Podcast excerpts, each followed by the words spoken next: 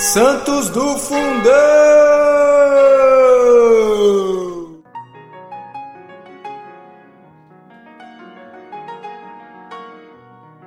Fala pessoal, tudo bem?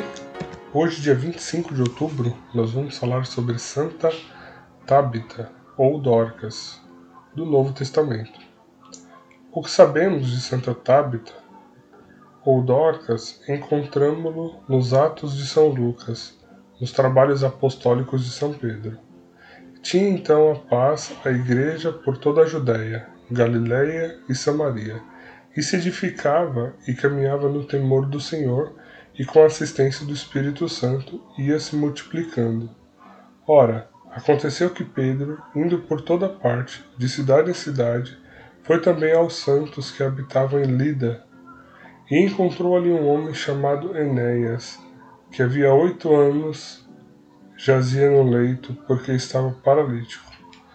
Pedro, Pedro disse-lhe: Enéas, Jesus Cristo cura-te. Levante-te e faze tu mesmo a tua cama. Imediatamente levantou-se.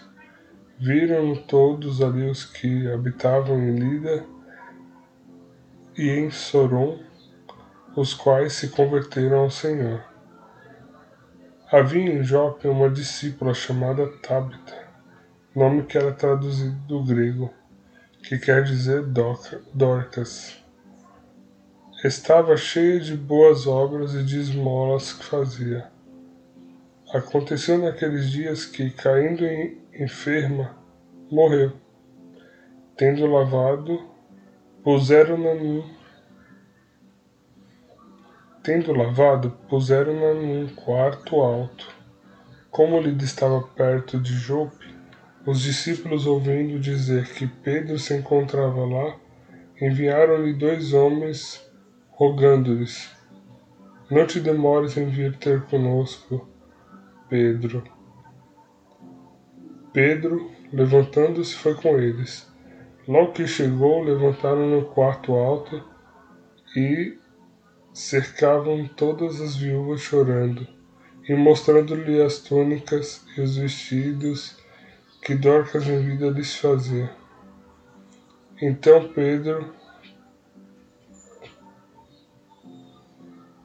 Então Pedro, tendo mandado sair todos para fora, pondo-se de joelho, orou, e depois, voltado para o corpo, disse: Tabita, levanta-te. Ela abriu os olhos e, vendo Pedro, sentou-se. Ela abriu os olhos e, vendo Pedro, sentou-se. Ele a fez levantar, dando-lhe a mão, e, tendo chamado os santos e as viúvas, entregou-lhe a viva. Este fato foi sabido por toda Jope, e muitos creram no Senhor. Santa Tabita, rogai por nós.